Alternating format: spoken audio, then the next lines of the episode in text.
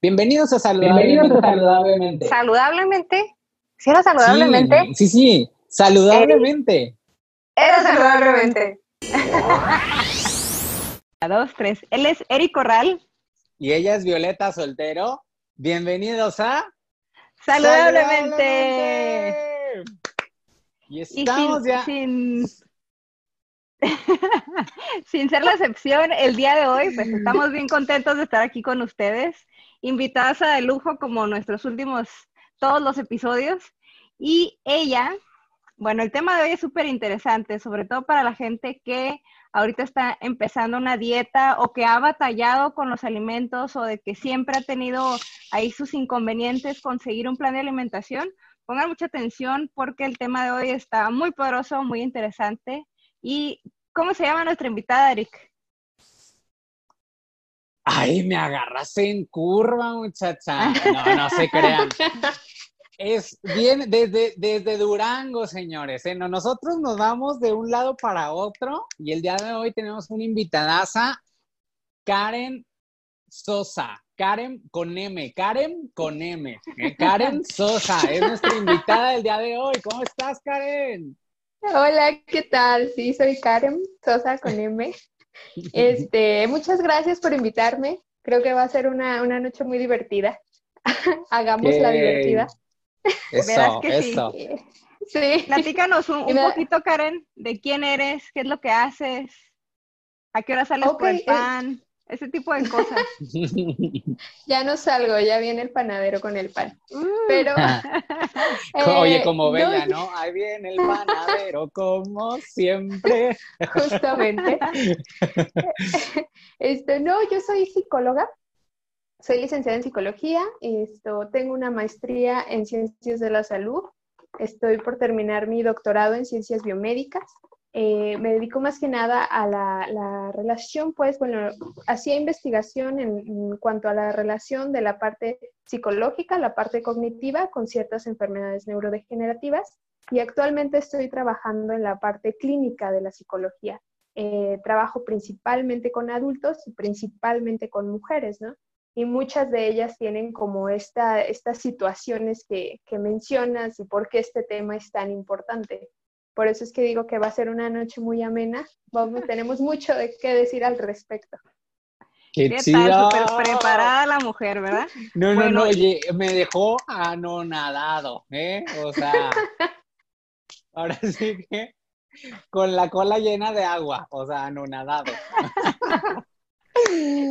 Oye, maestría, doctorado, le no, no, no, o sea, esta mujer. Ganando como siempre, ganando, como, siempre. ganando como siempre. ¿A qué hora duermes? ¿A qué hora Dormir está sobrevalorado. Oye, y el tema de hoy está bien interesante, alimentación y emoción. ¿Qué tal? Platícanos, Karen, ¿de qué se trata esto? La verdad es que tiene un título muy fuerte, sobre todo porque muchas veces no entendemos que hay una conexión y a veces nos, nos, enganchamos un poquito o no podemos seguir, por ejemplo, un plan de alimentación o a veces tenemos ahí peleitas con ciertos tipos de alimentos. ¿Qué hay detrás de esto? Platícanos un poquito. Pues sí, es que fíjate que yo creo que las peleitas con los alimentos eh, pues son como un pequeño síntoma de la relación que tenemos con la comida en general o sea, nos peleamos con ciertas cosas o tenemos cierto miedo porque se llega a desarrollar miedo a ciertos alimentos, pero en general eso nos habla de una relación eh, que no está bien con la comida. Yo lo que siempre eh, trato de abordar con mis pacientes es el hecho de la responsabilidad de, que somos responsables nosotros de nuestro propio bienestar y esa, esa responsabilidad también debe ser hacia las relaciones que mantenemos. Y en este caso, pues es la relación con nosotros mismos y es la relación que mantenemos también con la comida.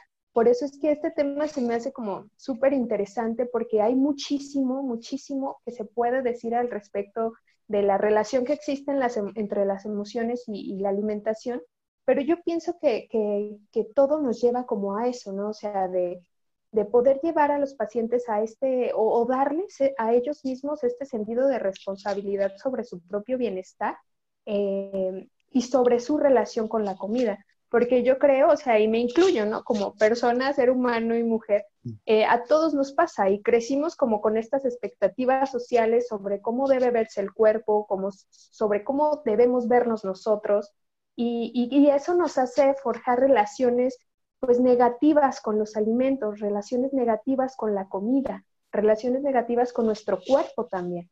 De manera que llegamos incluso a percibirnos diferentes a como realmente somos y, esto tiene mucho que ver también con la parte de la responsabilidad, o sea, de responsabilizarte tú con tu propio bienestar eh, y tu bienestar en general, ¿no? Y yo creo, siempre he pensado, la verdad, que para que un, tratamiento nutricional funcione, tiene que estar acompañado de un cambio de mentalidad. Y, ese cambio de, de, mentalidad, pues sí tiene mucho que ver con esto.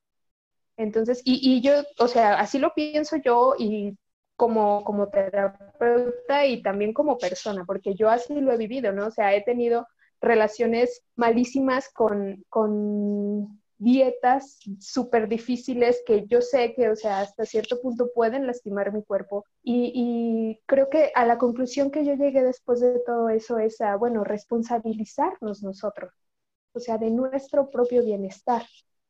Y, ya no tanto, o sea, esperar cumplir las expectativas de las personas o esperar cumplir las expectativas de la sociedad, sino enfocarnos en lo que son nuestras expectativas sobre nuestro cuerpo y eh, trabajar con eso. Y además, Oye, bueno, pues se ha demostrado también, ajá. Esta parte que, que dices del cuerpo creo que es súper importante y Eric como nutriólogo no me dejará mentir Luego tenemos como muy grabada la imagen a lo mejor de la revista o del artista que sale en la telenovela y, tenemos la expectativa de que nuestro cuerpo tiene que tomar esa forma, o sea, como de manera obligatoria la belleza tiene que verse así, pero la realidad es que el tipo de cuerpo de, cada persona es muy diferente. Por ejemplo, si yo tengo muy amplia la cadera, es, mi caso, yo no voy a poder con una dieta eh, cambiar el tipo de cadera que tengo entonces mis huesos están acomodados de cierta manera. Si yo tengo más, más amplio el torso y más delgados los muslos, pues definitivamente voy a poder incrementarlos un poquito con ejercicio, pero el tipo de cuerpo pues no cambia. Ahí va a estar. A final de cuentas, exactamente, a final de cuentas ahí va a estar.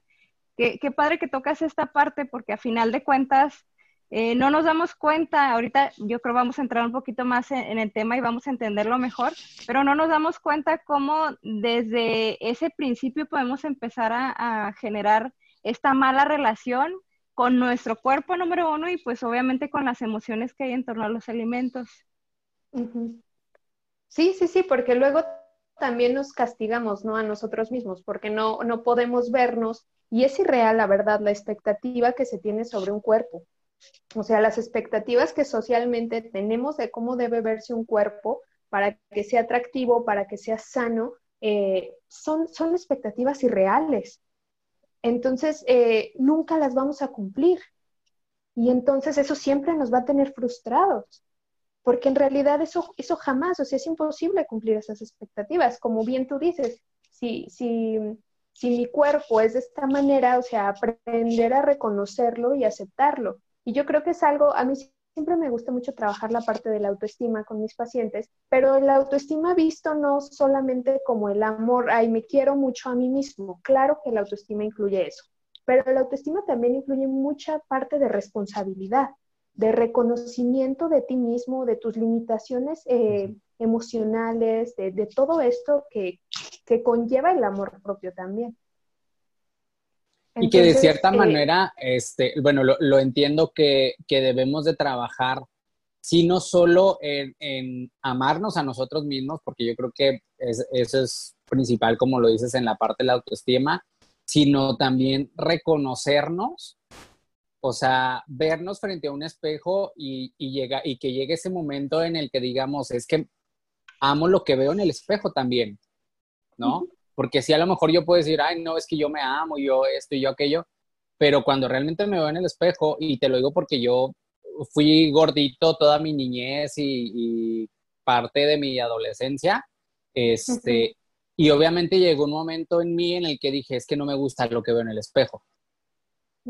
¿Sí? Y desde esa parte yo, yo, ahorita que lo comentaba, yo lo conecté precisamente de que sí, no solo es decir yo me amo, sino realmente aceptarme tal cual soy, ver lo que está en el espejo y decir, ok, eh, estoy bien con eso. O sea, como decía ahorita Violeta, pues si ya sé que mis caderas son, ahora sí que mis caderas no mienten, pues ya me quedo con eso. O sea, tampoco voy a estar aferrado a, tener la, caderita chiquita porque pues mi fisionomía no da para eso. Y es aceptarlo, yo creo que en amor, o sea, es decir, e, eso lo amo también de mí. Sí, o sea, aceptarlo desde el amor, pero también desde la responsabilidad. O sea, de, saber, de reconocer bien, dices tú, o sea, cuáles son mis limitaciones, cuáles son las limitaciones de mi cuerpo, eh, qué sí puedo hacer con mi cuerpo, qué no, cómo lo puedo dañar si, si empiezo a hacer cosas que, que me pueden acercar a esa expectativa irreal de un cuerpo. Entonces es como, como verlo de una manera bien crítica, ¿no? Siempre digo yo, hay que ser muy críticos, no criticones, hay que ser muy críticos con nosotros mismos y decir, bueno, o sea, realmente, ¿cuáles son mis expectativas para llevar una vida eh, saludable, por ejemplo? Si lo que quiero es nada más eh, bajar de peso y, tener este cuerpo, como dices tú, Violet, en las revistas, pues en realidad esa no es una expectativa real, que es lo que decíamos, ¿no? O sea, ser como bien conscientes y ver bien críticos de lo que sí podemos lograr y de lo que no podemos lograr. Y, y claro, no tanto aceptar. Y no tanto aceptar, ¿qué perdón? Ah, no sé, ya se me fue el rollo. bueno. Yo, yo te iba a decir que, que luego... dale, dale, Viole. Te amo, amiga pido la palabra entonces.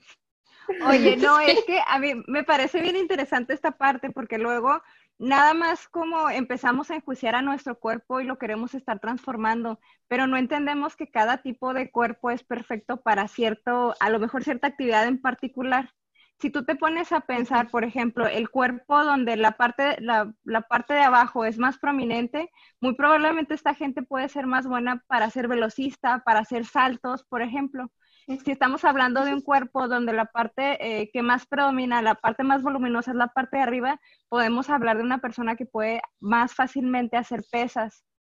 Si hablamos a lo mejor de, una persona que todo su cuerpo es, delgado, pues ve los basquetbolistas. Entonces, muchas veces mal enfocamos eh, el propósito de nuestro cuerpo y queremos encasillarlo en uno donde no va y no la pasamos sufriendo toda la vida porque nuestro cuerpo no es para eso, es perfecto, pero para otra cosa, solo será cuestión de, descubrir cuál es tu mejor versión y dónde en realidad tu cuerpo puede fluir en amor siendo lo que es. Exacto. Y es que sabes que es muy común también, es que bueno, es lo que yo he notado, se deja mucho de lado la parte emocional y, la parte de las relaciones con la alimentación y la parte de las relaciones con nosotros mismos cuando se trabaja en un plan alimenticio, o cuando se trabaja en un plan de ejercicio, por ejemplo. Porque eh, es como bien dices tú, o sea, qué buena relación voy a tener conmigo mismo si, si estoy enfocada en hacer un deporte que por mi tipo de cuerpo no voy a rendir. Si me explico, entonces solamente va a frustrarme más esta situación. Entonces es aprender, es como te digo, aprender a conocernos, reconocernos y, ponernos también expectativas reales, porque de ahí surge también la frustración. O sea, el, decir, bueno, esto no lo puedo hacer, esto sí lo puedo hacer, esto me daña, esto no me daña, esto me hace bien, pero hacerlo de una manera bien crítica y, y obviamente, como decía Eric, desde el amor, pero también desde la responsabilidad. ¿Cómo puedo ser, cómo puedo utilizar esta responsabilidad? ¿Cómo puedes utilizar? Ay, no sé. Solo sé que un gran poder conlleva una gran responsabilidad. no, o sea, te, platico, o sea, yo entiendo el concepto, pero me gustaría como que la gente que nos escuche entienda a, qué te refieres con esta responsabilidad porque regularmente encasillamos el término responsabilidad como me tengo que levantar temprano para ir a la escuela o tengo que ir a trabajar. En la cuestión del cuerpo, ¿cómo soy responsable? Ok, bueno, la responsabilidad es la habilidad de dar respuesta a situaciones que surgen eh, a partir de nuestras acciones. ¿Sí me explico? Eh, y aquí creo que tiene mucho eh, que ver con esta parte de la relación con la comida, Porque si comemos de manera consciente y si comemos de manera responsable, entonces eso significa que damos respuesta al acto de comer y si comemos algo que sabemos que a nuestro cuerpo no le hace bien, o sea, el, darle respuesta a esa situación, ¿sí me explico? O, si comemos a, algo que nos hace mal, ¿qué dije ahorita? Algo que nos hace bien o que nos hace mal. bueno, el punto es, el punto es como verlo desde, desde el punto de, no solamente comer, sino comer con conciencia, tomar decisiones a nivel alimenticio con conciencia de, bueno, o sea, yo sé que esto tal vez no es lo mejor para mí, pero lo voy a disfrutar porque estoy en una situación social, por ejemplo. O sea, no pelearnos con el pastel, no pelearnos con, con, con no sé, con comernos una hamburguesa, o sea, sino decir, yo sé,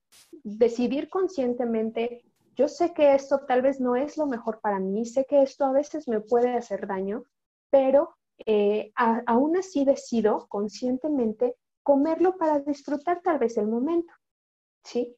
Pero haciéndonos responsables de, que tal vez, o sea, en la noche voy a tener colitis o, cualquier tipo de consecuencias que trae a nuestro cuerpo este tipo de alimentos. Y eso yo lo veo como, como yo, ¿no? O sea, hay, ciertos alimentos que me, que me inflaman mucho, que me dan colitis y a veces sí digo, no, bueno, o sea, habrá veces que sí valga la pena comérmelo y yo responsablemente y conscientemente digo, bueno, lo voy a comer sabiendo las consecuencias de, que conlleva el, comer eso. Y, esto nos genera que, que mejoremos la relación que tenemos con la comida y ya no verla como enemiga, porque lo que hacemos es que la culpamos, o sea, la culpamos y subimos de peso, la culpamos y nos provoca enfermedades, que si me da eh, reflujo, si me da colitis, si me enferma, lo que sea, culpamos a la comida. Y lo que pasa cuando, cuando ahora sí que echamos culpas es que evadimos responsabilidades. No es la culpa de la comida el daño que tenemos en nuestro cuerpo, es nuestra responsabilidad. Si me explico, a eso más o menos me refiero con esta cuestión. Claro, porque a fin de cuentas, claro. sí, bueno, al, menos yo sí lo, lo, comprendo y te lo, te lo, ahora sí que lo mastico y, lo, lo, veo así, ¿no? Este, no, no, nadie me está poniendo una pistola para que me lo coma, ¿no? Entonces, lo estoy haciendo porque, pues, quiero hacerlo, ¿no? O sea, si se me antojó el elote, pues me lo voy a comer, como dices tú, aunque yo sé que a lo mejor en la noche voy a traer una colitis del demonio y también hacerlo, yo lo entiendo así, ¿no? Hacerlo consciente y hacerlo responsable, pero también que no se me vuelva un hábito, porque luego ya sé, ¿no? Ya sé de como lo hago consciente, lo hago responsable y, y en, dentro de mi parte consciente, ah, pues ya sé que si me como algún alimento que me va a generar gastritis o colitis, después de que me lo como, me echo mi ranitidina o me echo mi riopan y ya, ah, ya, ya, ya me lo comí, ya lo disfruté. Ah, así, era, qué fácil. Pero pues, ah, pues todos los días me lo, ajá, ándale, pero ya esto lo hago un hábito y ya todos los días como enchiladas, como cosas picantes, como cosas que me van a irritar, pero como ya sé que tengo mi pastillita, ah, pues bueno, me doy mis permisotes, ¿no? Sí, pero es que también ahí entra la parte de la conciencia, ¿no? O sea, de, de saber, bueno, si esto me, me hace daño, y entra también la, parte de la toma de decisiones, porque obviamente una persona consciente y mentalmente sana no tomaría decisiones eh, que la hacen daño de manera frecuente. ¿Sí me explico? Obviamente, eh, el, mentalmente sano es, también otra cuestión que tiene mucho de dónde sacar, pero eh, una persona consciente, responsable, pues no toma seguido decisiones que lo dañan. A eso me refiero. Claro. Oye, y, aquí está también. Y ese, y ese estilo, bueno, y ese, y ese, y, ese tipo de acciones, luego las conviertes hábitos, ¿no? También, o sea, ¿por qué? Porque haces una vida saludable, llevas una alimentación saludable, a lo mejor haces ejercicio, sales a caminar y lo haces parte de, tu rutina y lo haces parte de, tu hábito y está chido, o sea, está chido porque lo estás haciendo consciente y lo estás haciendo porque quieres hacerlo. Ahora sí, como decía ahorita, nadie te está obligando a hacerlo. Decides tomar ese, ese estilo de vida. Y, y, ahí es donde ya entra la parte de la responsabilidad de que, como dices, bueno, si sé que el fin de semana voy a tener una carnita asada, pues bueno, me voy a, me voy a dar chance de comerme mi, mi chuleta, mi steak, mis papitas asadas, mi cebollita, lo que tú quieras y gustes, sin tener, como decías ahorita, sin culpabilizar a esos alimentos, porque ya sé que de lunes a sábado, pues yo me entro otra vez a, mi vida normal, ¿no? Entonces, Exacto. quitas de quitar, dejas de quitar esa culpa. Oye, y, ahorita conectando un poquito. Y tomas la responsabilidad, ¿sí? Exacto. Sí, sí, sí. Ahorita que conectando un poquito con el ejemplo que ponía Eric como de, de ok, abuso del consumo de los, de los irritantes y luego lo quiero amortiguar con el consumo de medicamentos. Conectando con la parte que dices de, de, bueno, una persona responsable, una persona consciente, pues no toma decisiones que, que a final de cuentas le van a hacer daño. Entonces, si me cacho en este patrón, o sea, ojo o, oreja, el que me está escuchando, si me cacho en este patrón de que estoy tomando malas decisiones en mi alimentación y que frecuentemente estoy buscando estos alimentos que yo sé que me van a hacer mal, pues ojo porque muy probablemente tengas algo que resolver y que no necesariamente sea pues los alimentos. Exacto. Sino tendrá, tendrá que ser ahí entra esta parte que te digo que una cosa es la relación que tenemos con los alimentos y otra cosa es la que tenemos con nosotros, ¿sí? Tal vez la cuestión de, que, dice Eric, este ejemplo de comer mucho picante, mucho irritante, no sea una cuestión que tengamos que resolver con nuestra relación con la comida, sino con nosotros mismos, ¿no? O sea, ¿por qué me sigo haciendo daño? Creo que, que, que a final de cuentas, la conclusión siempre en un ámbito terapéutico es volvernos críticos de nosotros, o sea, y de preguntarnos, ¿por qué estoy haciendo esto? Que yo sé que me hace daño. Y esa es la primera parte para generar un cambio de conducta, para generar un cambio también a nivel emocional. No sé si, si, si más o menos iba por ahí tu pregunta o me desvié, sí, sí, pero sí. Oye, Karen, una, otra pregunta. Este, yo soy bien preguntona. Todos los, todos los podcasts lo digo, ¿y qué tiene? ¿Y qué tiene? Soy bien preguntona. Y me vale. ¿Y qué tiene? ¿Y qué tiene?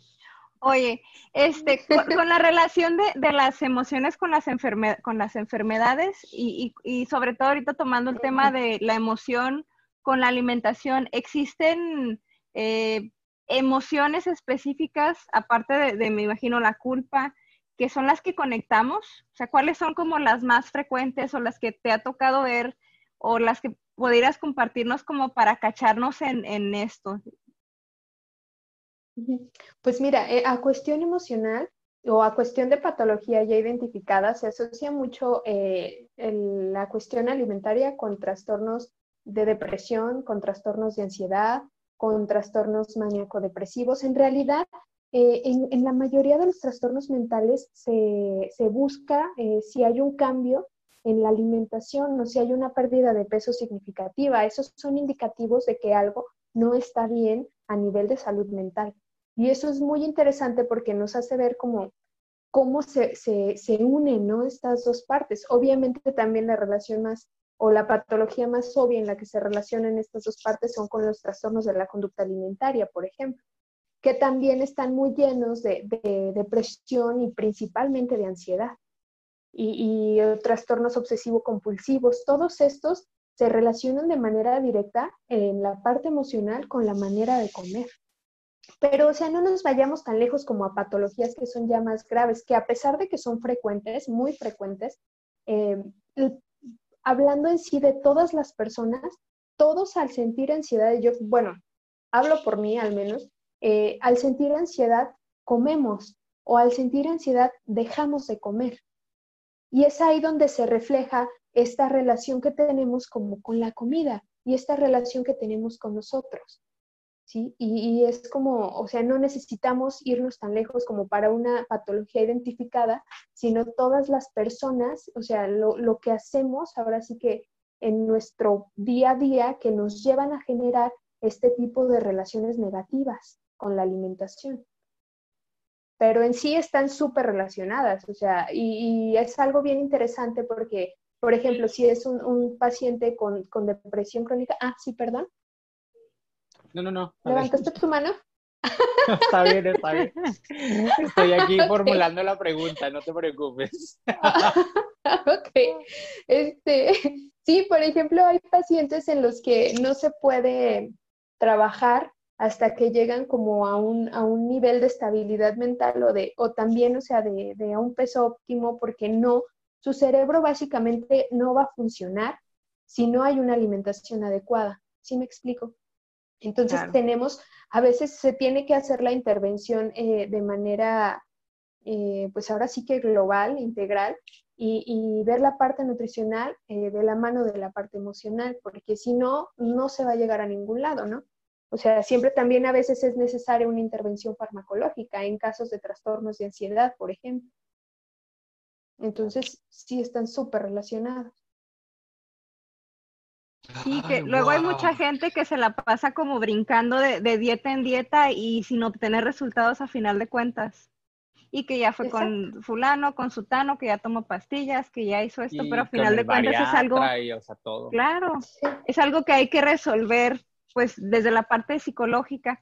Karen, si las personas que nos están escuchando les están interesados en, en trabajar contigo, en empezar a ver esta parte de su relación con, con la alimentación y, mejorar sobre su vida en general, ¿cómo te pueden encontrar? Ah, soy Karen en Facebook? Estoy en Facebook, y en Instagram. en Facebook y en Instagram como Karen Sosa. Así me pueden encontrar y este, por ahí puedo responder cualquier duda. También doy consulta en línea, entonces desde cualquier parte en donde ustedes se encuentren podemos, podemos platicar. Qué padre, es de lo padre que, que, sí, Karen con M. es, de lo más interesante ahorita con toda esta situación de, de, la pandemia, que en realidad podemos estar prácticamente en todos lados conectados. Entonces, si ahorita que estamos platicando contigo, que nos estás escuchando, te hace clic alguna de estas cosas, pues pon mucha atención porque probablemente hay algo que resolver y estoy muy segura que con todo gusto Karen Sosa estará aquí para, para ayudarte. Claro que sí. Está en Facebook y en Instagram como Karen Sosa. Lo que se me hace súper interesante que, que, decías ahorita, Karen, es cómo, o sea, cómo la alimentación o la relación que tenemos con la alimentación te puede llevar a un trastorno, un trastorno, este, y, y cómo eso se puede manifestar físicamente, o sea, y lo decías ahorita, por ejemplo, en la ansiedad. Te, puedes tener pérdida de apetito o puedes eh, tener como tus atracones, por así decirlo, ¿no? O sea, puedes estar necesitando más alimento. Entonces, ¿cómo nuestro cuerpo es, es tan sabio y cómo de una u otra forma lo saca, ¿no? Y lo, y lo expresa. Y si nos, si yéndonos a, al tema que, que, mencioné ahorita, Viole, también de, de, de emociones y, y, ya enfermedades o padecimientos, Uy, o sea, ese, ese va a ser otro tema, ¿no? Ese va a ser otro tema de podcast, que es, que es enfermedades y, y emociones, pero, pero me, me, hace un chorro de, de, ruido esa parte, de cómo las, la, la, alimentación o la relación que podemos tener nosotros con, con nuestra alimentación nos puede llevar incluso a una patología, a un trastorno. Y, yo creo que eso es súper importante que lo veamos precisamente con profesionales de la salud, como dices tú, un trabajo multidisciplinario en donde no nada más, que estés consciente que no, que no nada más va a ser tu consulta con, con el nutriólogo, sino que probablemente o posiblemente si tienes este tipo de problemas, pues lo vas a tener que estar conjuntando con una eh, consulta psicológica, con un terapeuta que te esté ayudando en esa parte para que puedas lograr tus objetivos. Porque como bien decía ahorita Violeta, a lo mejor ya anduviste por todos lados, ya hiciste las miles de dietas, ya hiciste, eh, no sé, o sea, ya hasta a lo mejor estás pensando en hacerte alguna cirugía, ya yéndote más a una parte médica, este, pero sin, sin tener conciencia de que a lo mejor realmente hay algo que tenemos que escarbarle ahí a tus emociones y qué es lo que no te está dejando avanzar y no, no llegar a tus objetivos. Sí, y, y fíjate que es súper importante esta parte porque, o sea, de la, de la cuestión de la atención multidisciplinaria, porque incluso hay estudios que nos señalan que cuando hay un acompañamiento terapéutico de la mano de un acompañamiento nutricional se logran mucho mejores resultados. Hay un, hay un mayor y mejor apego al tratamiento nutricional cuando hay un acompañamiento terapéutico. y es que es como, como darle ahora sí que al problema desde dos frentes diferentes y, es mucho más efectivo. Eh, yo, yo estoy convencida de que somos como una, una persona en todas nuestras dimensiones, entonces si no estamos bien de una parte, eso se refleja de otra parte. Y como bien dices tú, este, sí, sí, nuestra relación con la comida nos puede llevar a, generar algún trastorno de ansiedad o, cualquier tipo de trastorno mental, sí, pero también muchas veces el cambio en la alimentación es la consecuencia. ¿Sí me explico? A veces puede ser la causa y otras veces puede ser la consecuencia. De claro, ya, ya lo tomas como síntoma, ¿no? Exacto, exacto. Oye, y aquí también pensando en eso, les voy a contar una historia. Acompáñenme a escuchar esta triste historia. El año pasado, el año pasado. Oye, pues salud, salud, salud, salud. Karen, ya, salud. ya me acabé mi proteína. ¿Qué estás tomando, Karen? Yo me estoy echando un mezcalito para abrir el corazón. ¡Qué rico! bueno, yo estoy ahora con mi tecito verde, también así con todos mis antioxidantes. Pero bueno, les platico, les platico esta historia. El año pasado yo estaba trabajando en, una... Mm, era un consultorio, pero ahí trabajábamos como todo lo que es medicina herbolaria, la lectura del iris, todo esto como un poquito más fuera de lo normal. Alternativo. El caso es que sí, me llegó una muchacha muy joven, tendría yo creo alrededor de unos 22 años, y me llegó con mucha ansiedad, con eh, depresión había ido con, psicólogo, pero como que no podía continuar con la consulta. Había ido con médico y le había dado tratamiento, eh, le, habían dado ansiolíticos y no le encontraban como una causa por la cual ella pudiera estar mal. Entonces, evaluando un poquito más, checando su, su historial, su y todo esto, caímos a cuenta de que llevaba alrededor de un año y medio haciendo la dieta keto, la famosísima dieta keto. Entonces, definitivamente traía una deficiencia grandísima de diferentes vitaminas, de diferentes minerales, y su cerebrito ya no estaba funcionando como debería óptimamente. Entonces hicimos el cambio, empezamos a suplementar vitaminas y minerales, empezamos a utilizar, por ejemplo, los omegas 3, cambiamos la dieta y en cuestión de un mes era otra persona. Pero fue un cambio, fue un cambio muy grande y muchas veces no contemplamos esta relación. Definitivamente si el cuerpo tiene eh, en suficiencia vitaminas, minerales, proteínas, aminoácidos, entre otros nutrientes, grasas también que son muy importantes para que tu cerebro funcione bien, pues definitivamente puedes tener una mejor salud. En general, tu salud mental también es algo que se debe trabajar a partir de la dieta y que regularmente la dejamos de lado me pasa también muy seguido, ahorita está muy de moda, les digo, la keto, eso fue el año pasado, pero veo a muchos, a muchos chavitos como, pues, no sé, entrando a la universidad, saliendo de la preparatoria, que andan mucho con la moda del veganismo o vegetarianismo, pero que no lo empiezan como deben de ser, entonces luego traen deficiencias de, de, B12, por ejemplo, volvemos otra vez a los minerales, o que simplemente en vez de llevar una dieta basada en vegetales, se enfocan mucho en el consumo de, harinas o de Los famosos harinarianos, amiga. Los harinarianos, así. sí, así les digo yo. Entonces, ¿Qué término tan adecuado? sí, se les hace más práctico a lo mejor comerse un burrito, comerse unas galletas y van dejando también los vegetales de lado. Entonces no son ni, ni vegetarianos ni, ni comen saludablemente. Los harinarianos es el término que utilizamos para, para cotorreárnoslo, pero la realidad es que también genera desnutrición a nivel de tu cerebro. Entonces luego vemos a estos niños también con, mucha ansiedad o los vemos también con depresión, con cambios de conductas eh, anormales en cuestión de meses, pero es necesariamente que el cuerpo les está exigiendo que, que tengamos los nutrientes que necesitan. Entonces, ¿cómo la relación está en todo el cuerpo y a veces no lo notamos, a veces pensamos que que el cuerpo está construido nada más por lo físico y a veces pues ni eso cuidamos, ¿verdad? Pero desde lo emocional, lo psicológico, todo como hay una conexión en general. Sí, y esto es súper importante porque también, o sea, como bien dices tú, a nivel de neurotransmisores, a nivel de, aminoácidos, a nivel de, la influencia que tiene la alimentación en, la salud, eh, ahora sí que física, eh, también hay conlleva muchos eh, desajustes hormonales, por ejemplo, y esos están eh, directamente relacionados con el estado mental.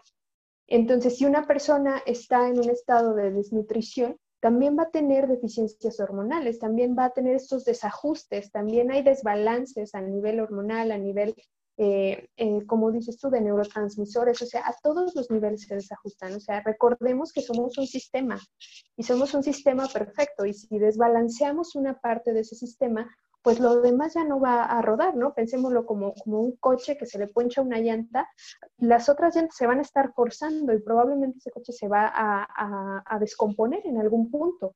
Entonces no se puede dejar de lado Sí, no se puede dejar de lado como ninguna de las áreas, todo tiene que ser como visto como un sistema completo, que es lo que somos. Y, eso es, es, por eso que es como tan importante esta parte.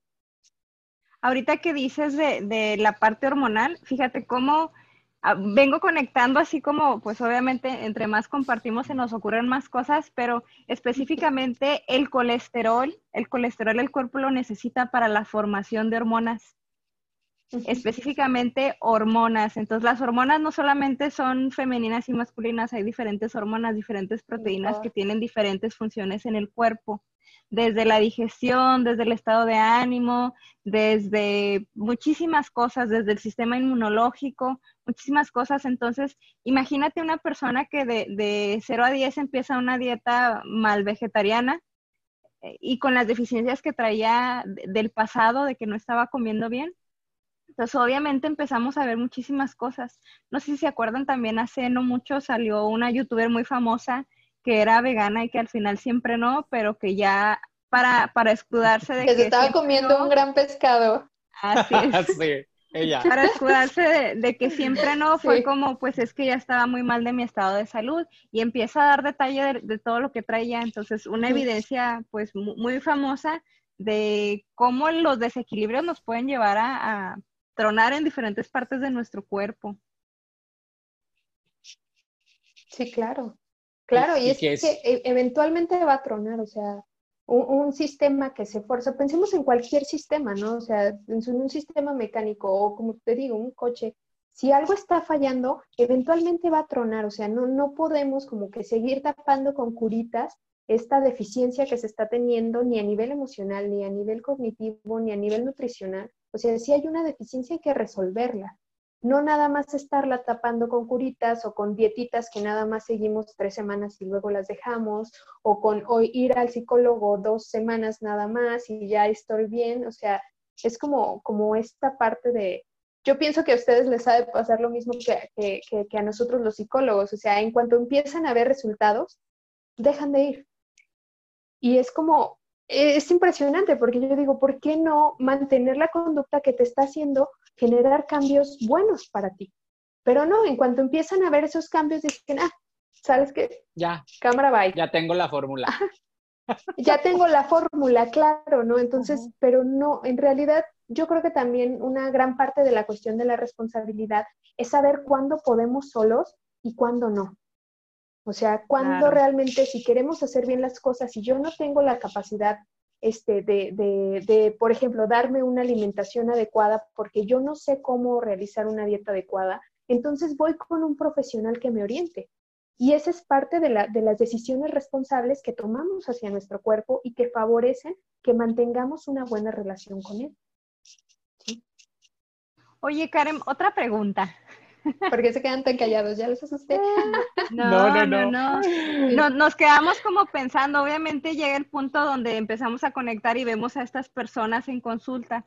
Vemos cómo, pues de repente, o sea, efectivamente, cómo empiezas a ver resultados y ya, yo no sé por qué pasará, pero dicen como que ya, ya estoy del otro lado y, y ya, o sea, ya nada va a pasar.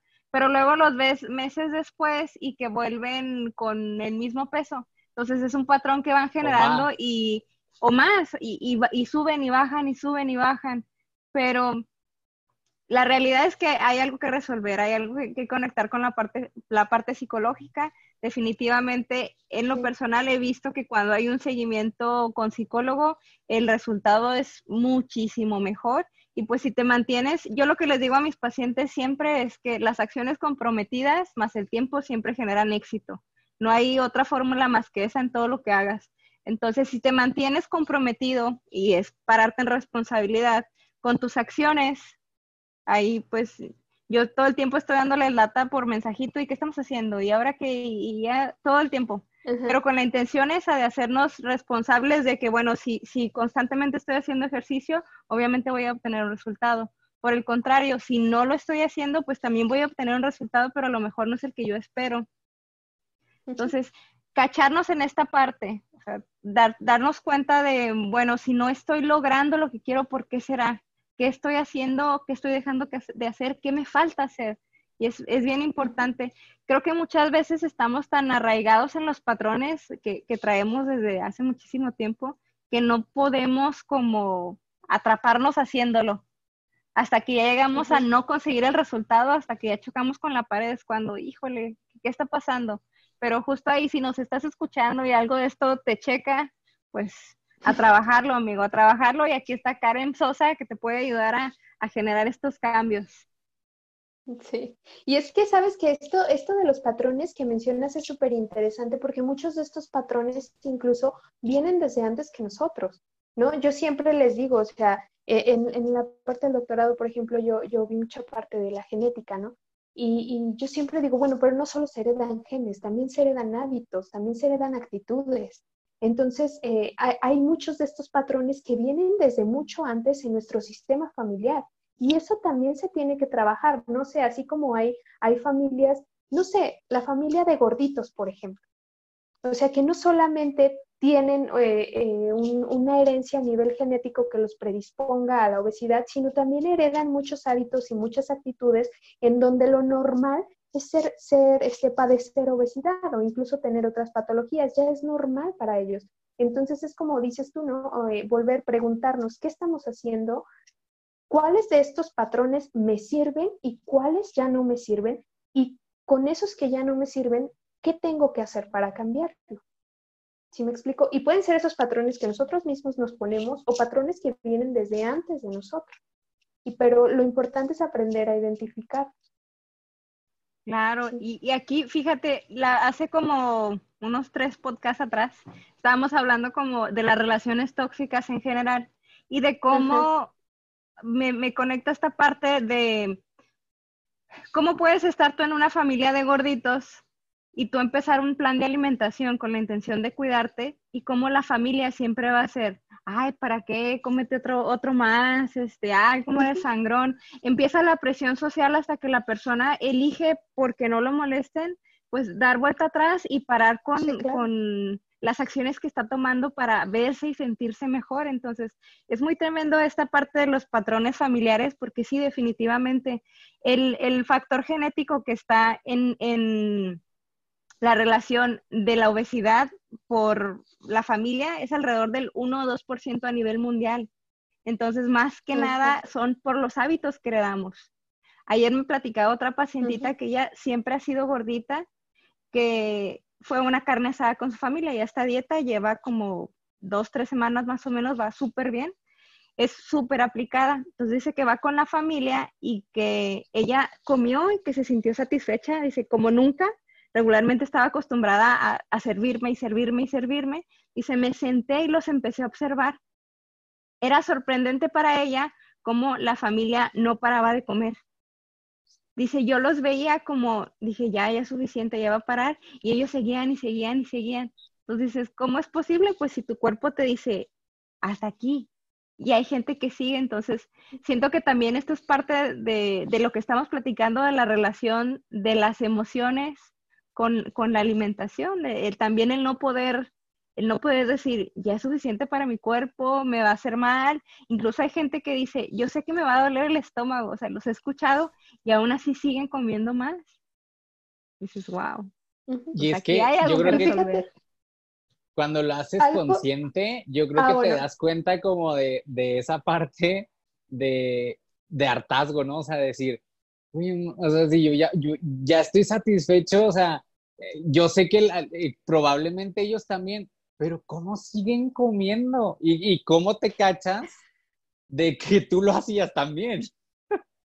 Sí, sí, claro, pero fíjate que esto nos sugiere que ya está empezando a haber un cambio en la mentalidad, que justamente ahorita mencionabas los hábitos y la constancia también crean este, nuevos hábitos, pero también crean y, generan cambios a nivel emocional, a nivel de hábitos mentales también, de cómo pensamos y percibimos las cosas.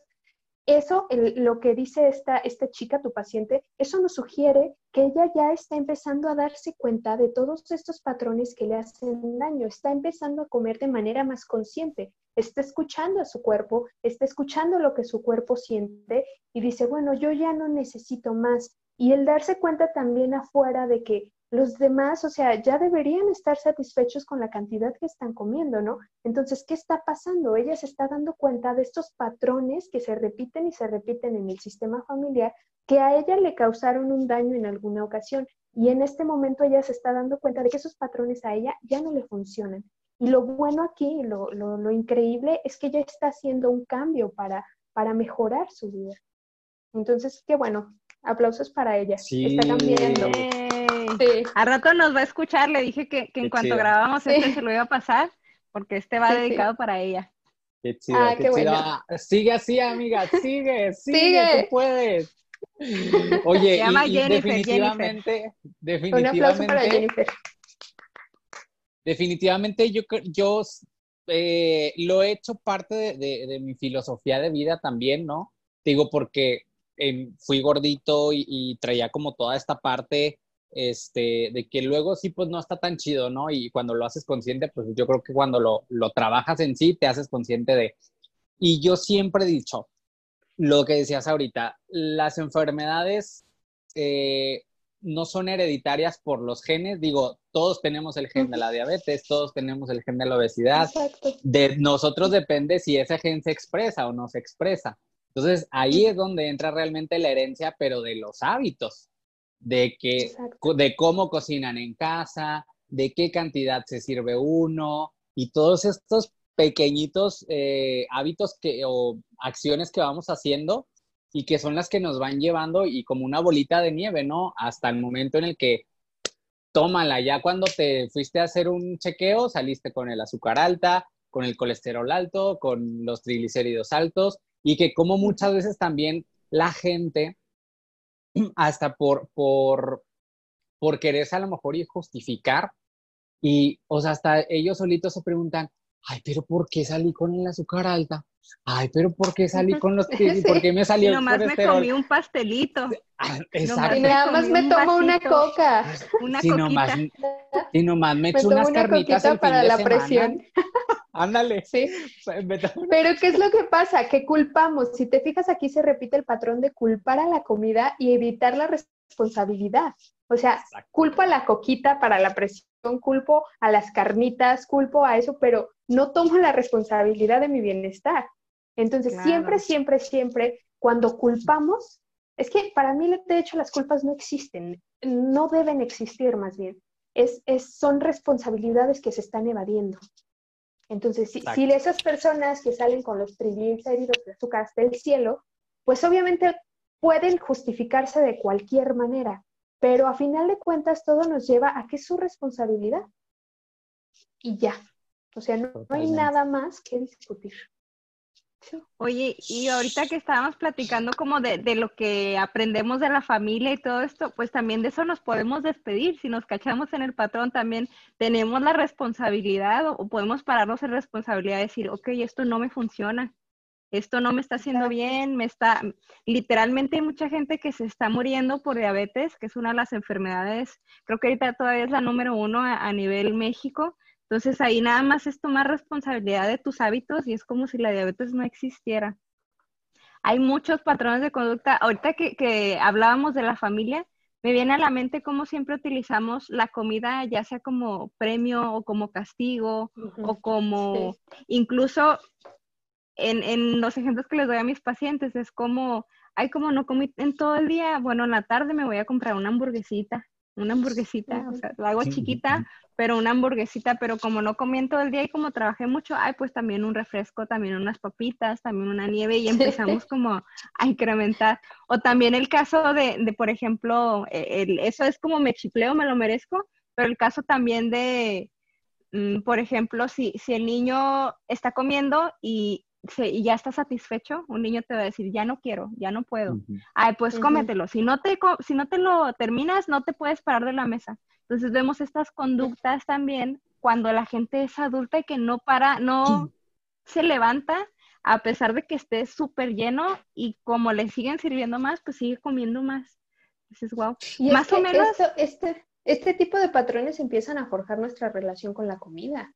O sea, lo vemos como algo malo y generamos esa mala relación con la comida. Si sabemos que es un castigo, pues ¿por qué lo voy a querer para mí, no? Ese es como el pensamiento que hay detrás. Entonces, sí, también checar cuáles son esos patrones, como te digo, identificarlos, ver cuáles siguen funcionando y cuáles ya no, y cambiar los que ya no sirven. ¿Ibas a decir algo, Eric? Oye, sí, eh, en relación a, este tipo de patrones, ¿no? De que como desde niños nos van haciendo también que, generemos este mal, esta mala relación, ¿no? Con, los alimentos. Y, y a, mí, a, mí, me pasó, o sea, mi mamá era, hola mamá, si estás ahí, voy a hablar de ti. este, mi mamá era de las que no te levantas de la mesa hasta que no haya nada en el plato. ¿Sí ves? Entonces, obviamente, oye, te estoy diciendo, yo era gordito, fui yo gordito toda mi infancia y parte de mi adolescencia. Y muy probablemente era por eso, porque las cantidades a lo mejor las que, tenía yo en el plato y no obedecía yo a a, lo que sentía realmente, ajá, mi requerimiento y simplemente a mis estímulos, o sea, de que mi cuerpo me dijera, sabes que pues ya no quiero, o sea, ya estoy satisfecho, ya, pero yo, yo ya tenía en mi cabecita de que no tenía que dejar nada en el plato. Entonces, ¿cómo, cómo yo creo que es aquí súper importante, papás, de, de, hacernos conscientes de este tipo de acciones que, que hacemos con nuestros hijos, incluso que a lo mejor a veces hasta le metemos esa partecita de, si te lo comes, te voy a dar el dulcecito. Este, sí, sí, sí, o, lo, que, lo contrario que sea Violeta, no, te lo tienes que comer porque si no, no vas a ver televisión. O sea, ¿cómo jugamos con, la mente de, los niños también? Y, y ese tipo de, conductas son las que llevan al niño en, la adolescencia, en la, en la edad adulta, a que luego pues caiga en alguna enfermedad, ¿no? Porque así lo, le generaste esa relación con los alimentos. Si te fijas, lo que le estamos diciendo al niño detrás de eso es, eh, va a ser culpa de la comida si tú no obtienes el premio. Entonces, educamos o nos educan para eh, culpabilizar a, otros y, para no sernos responsables, ¿no? Y justamente como dices tú, no obedecer a nuestros estímulos, a decir, bueno, ya estoy satisfecho. Pero no, o sea, nos obligan a, desobedecer, a, desobedecer a nuestro cuerpo para poder cumplir estos patrones que se tienen que seguir porque son la norma. Entonces, se trata, yo creo que ahora sí de reescribir todo lo que, lo que tenemos ya escrito en nuestra cabeza de lo que tiene que ser la comida y de lo que tiene que ser la alimentación, de, de reescribirlo, porque eso ya no nos está funcionando. O sea, ya no nos está funcionando seguir echando culpas, ya no nos está funcionando seguir manteniendo esta mala relación ya, ya no nos está funcionando, ir de dieta en dieta, o sea, entonces, ¿qué es lo que no sirve aquí? ¿Qué es lo que ya tengo que cambiar? ¿Qué tengo que mejorar? ¿Qué está detrás de... Que esa es la parte de... Exacto, que está detrás, está detrás de, todo, eso. claro.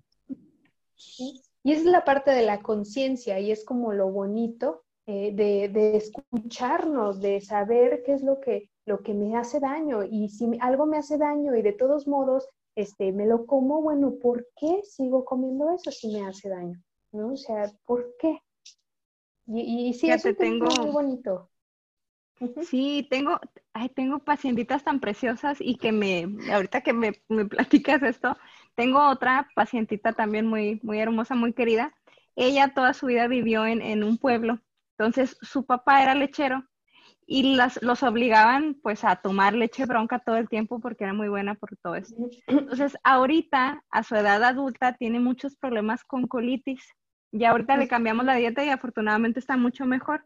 pero estaba constantemente con inflamación, inflamación, inflamación, y me cuenta que toda su niñez tuvo problemas del estómago, tuvo diarrea, siempre estaba enferma del estómago. Entonces ya, ya evaluando diferentes cosas, nos damos cuenta que es intolerante a la lactosa.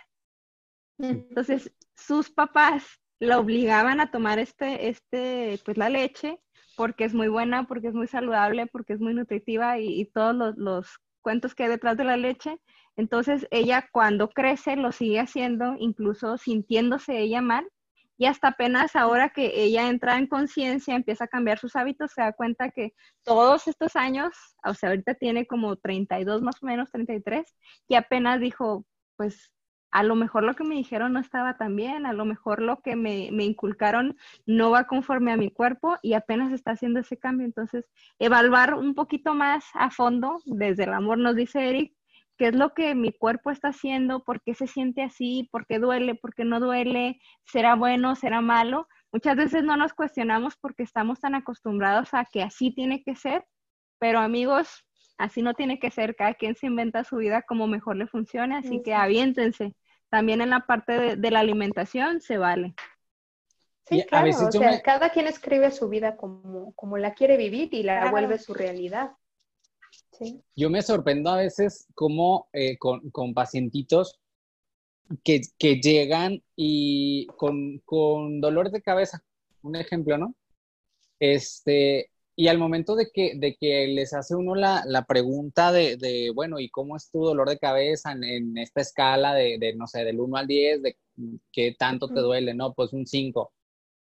O sea, pero y, y, siempre los trae, sí, siempre, como que ya es parte de, de mí. Y yo digo, o sea, ¿cómo, cómo puedes llegar a, a ese punto de, de hasta soportar un dolor? Porque ya, o sea, ya, ya en tu cabecita ya eh, tienes dicho que es parte de ti, o sea, que ya no se te va a quitar nunca. Y yo de, es, eh, si, si supieras que el dolor es uno de los puntos de tu cuerpo que te está diciendo que algo está mal, ¿no? Entonces, ahí, me sorprende Pero es que volvemos a lo mismo, o sea, dejamos de escucharnos, dejamos de escuchar a nuestro cuerpo. O sea, ¿cómo, ¿cómo es posible que nos acostumbremos a vivir con dolor? Yo me lo pregunto ahora porque yo padecía mucho de colitis y, hasta compartía memes de eso y, de, y hacía burla de que este, escogía mi ropa de acuerdo a mi nivel de inflamación. O sea, ¿cómo es posible que normalicemos tanto el no escuchar a nuestro cuerpo? Que hasta, hasta, hasta hagamos burla de eso, ¿no? O sea, ay, se cayó, se cayó el este. Pero básicamente, o sea, es eso, o sea, ¿cómo, cómo normalizamos hasta el punto de que nos reímos de, de nosotros mismos porque estamos mal? ¿Sí me explico? Y esa es una actitud como que muy, no sé si sea mexicana, pero pues es lo que conocemos nosotros. o sea, de, de, Los mexicanos nos reímos hasta de, la muerte. Gracias. Claro. Hasta de la muerte. Nos burlamos de, de, la de la desgracia. ¿Y qué hacemos? Festejamos comiendo pan. Y, también esa es otra cuestión. O sea, eh, la alimentación es algo que está tan adherido a la cultura que, que, no podemos como solamente quitarnos todo esto, no podemos solamente dejar, por ejemplo, de comer. O sea, tenemos que empezar con un cambio en la mentalidad y, y de decir, bueno, sí, eh, puedo comerme un pan, pero no puedo comerme 27 panes o, o algo así o sea, por más que nos guste, porque sabemos que eso nos va a hacer daño, sé que eso me va a inflamar. Ser responsables, tomar acciones que me van a beneficiar, eh, hacer elecciones inteligentes y se vale, todo se vale. Bueno, ¿Sí? para, para ir concluyendo, este, la verdad es que yo creo que los que nos están escuchando se han dado cuenta de, lo importante que es la conexión de las emociones con la alimentación, de cómo muchas veces nos metemos el pie en lograr nuestros objetivos porque traemos ahí muchas cositas arraigadas. Si ustedes tienen eh, dudas, si ustedes tienen ganas de identificar este, estos patrones, si se han cachado en alguna de las historias que hemos contado, si algo de los que les estamos platicando les ha hecho clic, no duden en contactar a Karen, está como Karen Sosa en Instagram, está en Facebook también. Ella hace consultas uh, vía online, ahorita pues toda la situación de, del confinamiento por COVID, pero altamente recomendada, maestra en ciencias, próximamente doctorada, de ¿me recuerdas cuál era tu doctorado? en ciencias también, ciencias biomédicas. En ciencias, la verdad es una persona que está altamente preparada entonces, si cualquiera de las cosas que tú escuchaste el día de hoy te hacen clic, es momento de hacer el cambio. Atrévete a vivir la vida de una manera diferente, a romper patrones. También se vale romper patrones en cuanto a las emociones que traemos ligadas a los alimentos. Deja de culpar y párate responsable también en tus hábitos, en tu vida. No tienes que vivir eh, con colitis, no tienes que vivir con gastritis. Todo esto se puede resolver, pero es cuestión de que te pares responsable tomes decisiones, tomes acciones eh, responsables y vayas con los profesionales de salud. Karen Sosa, recuérdalo en Instagram y en Facebook. Sí, justamente, lo resumiste todo súper bien. ¿Con qué cerrarías, Karen? Pues justamente esto, aprender a escuchar nuestro cuerpo y empezar a tomar decisiones conscientes y responsables porque nuestro cuerpo es muy sabio, nuestro cuerpo nos dice qué es lo que debemos hacer y qué no debemos hacer, qué es bueno y qué no es bueno para nosotros. Entonces, escucharlo con conciencia y vernos a nosotros mismos, como dices tú, desde el amor y también desde la responsabilidad. Y, empezar a cuestionarnos, a cuestionar estos esquemas mentales que tenemos de por qué sigo comiendo si ya estoy satisfecha, ¿no? O por qué tengo esta mala relación con la comida, o por qué la sigo culpando por todo lo, que, lo malo que me pasa o la enfermedad que padezco, en lugar de hacerme responsable de mi bienestar. A final de cuentas se trata de volvernos pensadores, ¿no? De nosotros mismos. Y pues ahora sí que lo, lo resumió Viole de una manera súper súper adecuada, pero más que nada eso, vernos desde el amor y desde la responsabilidad. Excelente. Excelente, excelente. Pues chicos, este ha sido el episodio de emociones y alimentación. Esperamos que, cualquier cosita que hayas escuchado aquí, cualquier palabra, cualquier situación con la que hayas hecho clic, como dice Viole, te, sirva y, y si te identificaste, es porque hay que trabajarlo. Así que aquí está Karen, aquí estamos nosotros para ayudarte. Y recuérdate que en Saludablemente siempre vamos a estar viendo para... Ahí se me fue un poquito la imagen. Bien, eh, vamos a estar para ti, para ayudarte siempre a crecer en cuerpo, en mente y en corazón. Corazón. Claro. Nos, nos vemos la próxima, chicos. Muy bien. Adiós. Gracias, Karen. Sí, gracias a ustedes por invitarme.